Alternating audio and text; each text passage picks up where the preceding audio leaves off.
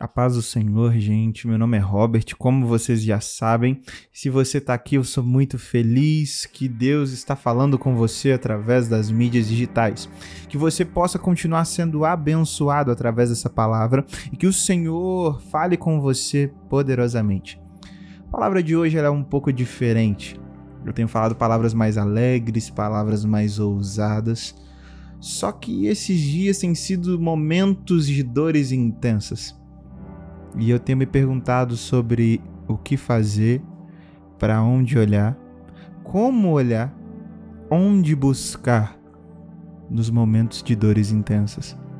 Se você está se sentindo assim, continua aqui, que Deus vai falar com você. O tema da palavra hoje é momentos de dor intensa. Começa lá em 2 Coríntios 2, versículo 1 até o 4. Se você tiver Bíblia, você pode acompanhar, mas eu vou estar tá lendo aqui para você entender. Lá em 2 Coríntios começa falando o seguinte: Mas deliberei isto comigo mesmo, não ir mais ter convosco em tristeza. Porque se eu vos entristeço, quem é que me alegrará, senão aquele que por mim foi contristado? E escrevi-vos isto mesmo, para que quando lá for, não tenha tristeza da parte do que deviam me alegrar, confiando em vós todos que a minha alegria é a de vocês. Porque em muita tribulação e angústia do coração eu os escrevi com muitas lágrimas, não para que vos entristeceis, mas para que conheceis o amor abundante que eu tenho por vocês. 2 Coríntios capítulo 2, Paulo está escrevendo sobre tempos de tribulação. Se você for vir lendo 2 Coríntios, ele vai dizer que houveram muitas tribulações na igreja da Ásia e que estava muito complicado. Em meio a lágrimas, ele escreve esse capítulo, falando com eles: olha, gente, eu não tô bem, tá difícil, tá complicado, estão acontecendo muitas coisas e eu prometi para mim que eu não vou aí, porque eu sou líder de vocês. E eu não posso aparecer para um liderado estando triste, porque eu vou entristecer quem eu deveria alegrar. E quando eu precisar da alegria dos liderados, eles vão estar tristes e eu também triste, vamos todos ficarmos tristes. É literalmente isso que Paulo está dizendo. Ele está falando assim: eu não vou aí, porque se eu for, a única coisa que eu vou fazer é entristecer vocês. E eu posso comprovar isso que lá em 2 Coríntios, capítulo 1, versículo 8, fala o seguinte: Porque não queremos, irmãos, que ignoreis a tribulação que nos sobreveio na Ásia, pois foi sobremaneira agravado, mais do que podíamos suportar, de tal modo que até a vida nos desesperançamos. Paulo está dizendo o seguinte: foi uma tribulação tão grande a dor foi tão intensa, tá tão difícil que eu perdi a esperança da vida nessa terra. Foi tão difícil que eu perdi a esperança da vida aqui. Foi maior do que minhas forças. Eu sei que eu não suporto, tá doendo, tá complicado. Eu sei que o que veio é maior do que eu. Paulo está dizendo o seguinte: está doendo tanto que aqui a gente espera a morte. Tá doendo tanto que a esperança é a desesperança. Tá doendo tanto que não há mais confiança em vida. E talvez, só talvez, você que tá me ouvindo tá se sentindo assim. Tá doendo tanto que eu tô me desesperançando. Ou trazendo para o nosso contexto atual, eu tô me desesperando. Tá doendo tanto, tá tão apertado, tá difícil, tá sangrando, tá machucando, que a única coisa que eu consigo fazer é chorar e em meio a lágrimas eu escrever que não quero ver mais ninguém. Talvez, só talvez, você está se distanciando de pessoas com medo de entristecê-las. Talvez você não está conversando mais com seus amigos como você conversava porque você pensa, eles estão alegres e eu não. Se eu chegar na roda dos amigos, todos vão ficar tristes porque eu tô triste. Talvez, só talvez, você tá passando por uma temporada difícil, por problemas acima de suas forças.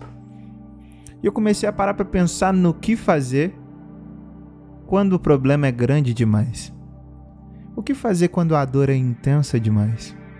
O que fazer quando parece que tudo ao seu redor tá te apertando para matar. Porque Paulo está dizendo o seguinte: da vida eu perdi a esperança. Ou seja, eu não tenho esperança de ficar vivo. Está entendendo que tudo ao redor de Paulo está cooperando para esse sentimento dele. E ele escrevendo essa carta em meio a lágrimas é um atestado disso. E olha para você ver, só que tem algo que faz Paulo mudar a visão. Tem algo que faz Paulo mudar a direção dos seus pensamentos. Porque lá em 2 Coríntios 4, 16 e 17 diz o seguinte: por isso não desfalecemos, mas ainda que nosso homem exterior se corrompa, o interior, contudo, se renova de dia em dia, porque a nossa leve e momentânea tribulação produz para nós um peso eterno de glória, muito excelente. Ou seja, o que, que Paulo está querendo dizer? Primeiro ele estava falando: olha, eu perdi a esperança da vida, as tribulações estão muito grandes, foram maiores que minhas forças, o que eu sofri foi grande demais. Só que dois capítulos depois ele começa a dizer sobre o peso de glória, que a tribulação é pequena perto do peso da glória, que a tribulação é pequena perto do peso do Rei dos Reis, que a tribulação é pequena perto do céu o peso eterno de glória. A única glória que é eterna é a glória do Deus Todo-Poderoso. E se você recebeu o peso da glória, você não o recebe em terra, mas você só pode recebê-lo no céu. Então Paulo está querendo dizer: a única coisa que me fez não desfalecer no meio de desesperança foi olhar para o céu. Talvez você não está vendo esperança nos seus pais. Talvez você não está vendo esperança no seu marido, sua esposa. Talvez você não vê esperança nos seus filhos. Talvez, só talvez, você não vê esperança no seu namorado ou namorada. Talvez você não vê esperança nos seus amigos ou irmãos. E tudo que você olha culmina um olhar de desesperança, de desfalecimento, de querer parar, parecendo que vai morrer, que tá acabando, tá difícil, tá doendo, parece que nada dá certo. Você tenta, tenta, tenta, mas a tribulação é maior do que você. E você não entende e você fica sem saber o que fazer. E a única direção que o Senhor me deu para falar para você é: olha para cima. Lembra do céu, porque tem uma glória maior do que o que você acha que é grande. Lembra que aqui em cima existe um Deus maior do que você acha que é maior do que você. Lembra que aqui em cima Deus, ele é maior do que seus problemas da terra. Em dias de dores intensas, a única coisa que vai te manter de pé é a lembrança do céu. Porque na terra tá tudo complicado mesmo. Eu não vim aqui te falar que tá tudo bem, vai passar, tá difícil, mas vai melhorar, porque existem casos que não melhoram. Isso é um fato. Eu não posso ser tirar a realidade de você, mas eu posso te dar esperança. Porque a esperança vai fazer você não desfalecer não desanimar. Sabe por quê? Lá em 2 Coríntios 4, 8 e 9, Paulo continua dizendo: Em tudo somos atribulados, mas não angustiados, perplexos, mas não desanimados, perseguidos, mas não desamparados, abatidos, mas não destruídos Paulo está querendo dizer o seguinte: eu fui atribulado em tudo, mas não deixei a angústia descer para o coração. Eu fiquei perplexo pensando sobre o que estava acontecendo, mas não me deixei desanimar. Eu fui perseguido, mas aquele lá de cima não me desamparou. Fiquei até abatido, mas não me deixei ser destruído, porque ele me sustentou. O que, que eu, Paulo está querendo dizer para você? Enquanto você não olhar para cima, você vai continuar sendo destruído por Satanás. Sua família não vai bem, enquanto você não olhar para cima, ela vai ser destruída mesmo. Talvez seu relacionamento com seu esposo, esposa, namorado, namorada não vai bem, enquanto você não olhar para cima e tirar aquilo que não é de Deus, vai ser destruído mesmo. Talvez os seus filhos já não te obedecem mais da maneira que você queria que obedecesse. Olha para cima, porque senão o seu laço familiar vai ser destruído mesmo. Talvez você na igreja não consegue se manter de pé e você pensa assim: eu já tentei, já lutei, mas as pessoas me perseguem. As pessoas me deixam perplexos pelo que está acontecendo. As pessoas me deixam atribulado. As pessoas estão me deixando abatido. Mas Deus está falando quanto você tem olhado para cima para não ser destruído. Porque ser destruído é o final de tudo, acabou, não dá mais, não reconstrói. O que é destruído não tem mais reconstrução. Então você, enquanto não olhar para cima, você está deixando Satanás destruir coisas muito importantes. Momentos de dor intensa não é momento de fazer grandes coisas porque você não tem forças. As lutas estão grandes demais. estão batendo demais. Se você se levantar, você vai cair mesmo. Mas Deus não está te mandando ficar de pé nos momentos de dores intensas. Deus está te mandando olhar para cima. Olhar para cima é você mesmo que não consiga fazer nada, lembrar de quem pode fazer tudo. Olhar para cima é mesmo quando você não tem mais forças para continuar fazendo, é lembrar que você pode pedir para alguém lá de cima fazer algo por você aqui embaixo. Olhar para cima tem vezes que é só deitar no travesseiro e falar: Jesus, não dá mais, vem aqui e chorar a noite toda. Olhar para cima, tem vezes que é só você parar tudo que tá fazendo e falar: Papai, faz comigo, porque se eu fizer vai dar errado. Olhar para cima é inserir o Criador na história da criatura. Lembra de quem te criou? de quem te chamou. Lembra de quem quer fazer com você coisas maiores do que você vê. Lembra de quem é maior do que os problemas que agora você está vendo e a dor não te deixa ver além deles.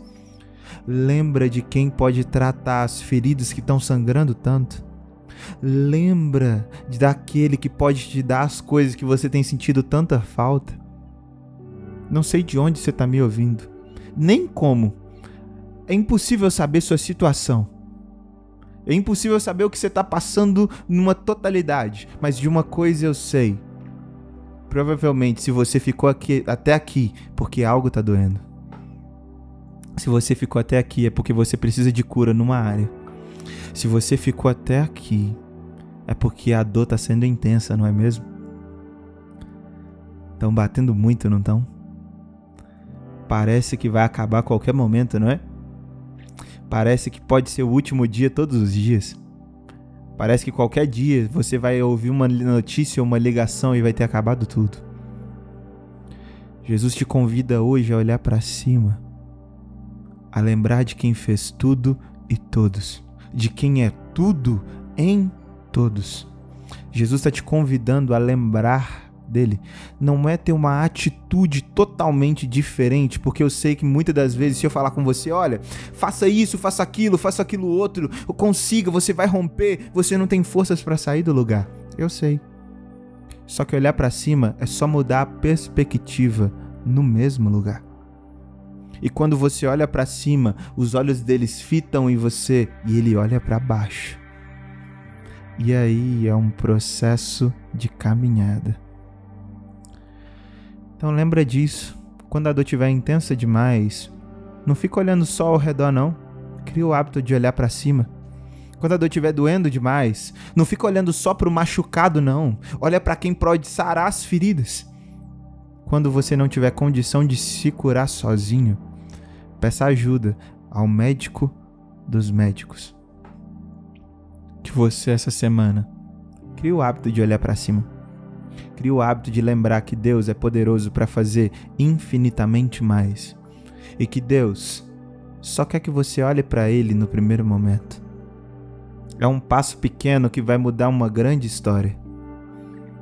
Não deixe Satanás destruir mais coisas que ele já tem destruído. Não perca mais para Satanás nas mesmas áreas que você tem perdido. Olha para cima quando você não der conta de vencer. Que Jesus te abençoe essa semana e que você tenha força para continuar olhando para cima. E se você não tem olhado, lembra de Deus nos momentos difíceis. Lembra de Deus nos momentos complicados. No nome do Senhor Jesus, que o Senhor possa estar com você em todos esses momentos